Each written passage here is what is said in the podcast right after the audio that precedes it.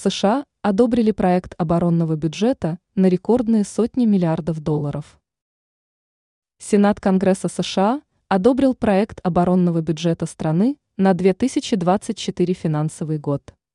При этом указанная там сумма 886,3 миллиарда долларов является рекордной за всю историю принятия таких бюджетов.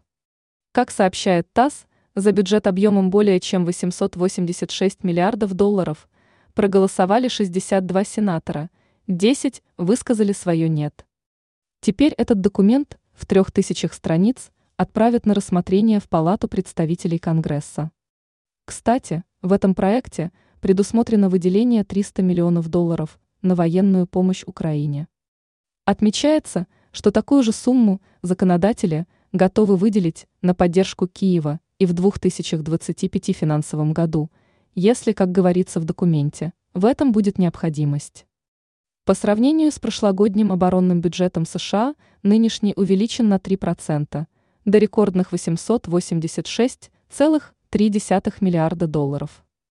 Согласно законодательству, после того, как проект бюджета будет одобрен обеими палатами Конгресса, его отправят на подпись президенту Джо Байдену. Ранее были обнародованы данные о доходах США от продажи газа в ЕС на фоне санкций.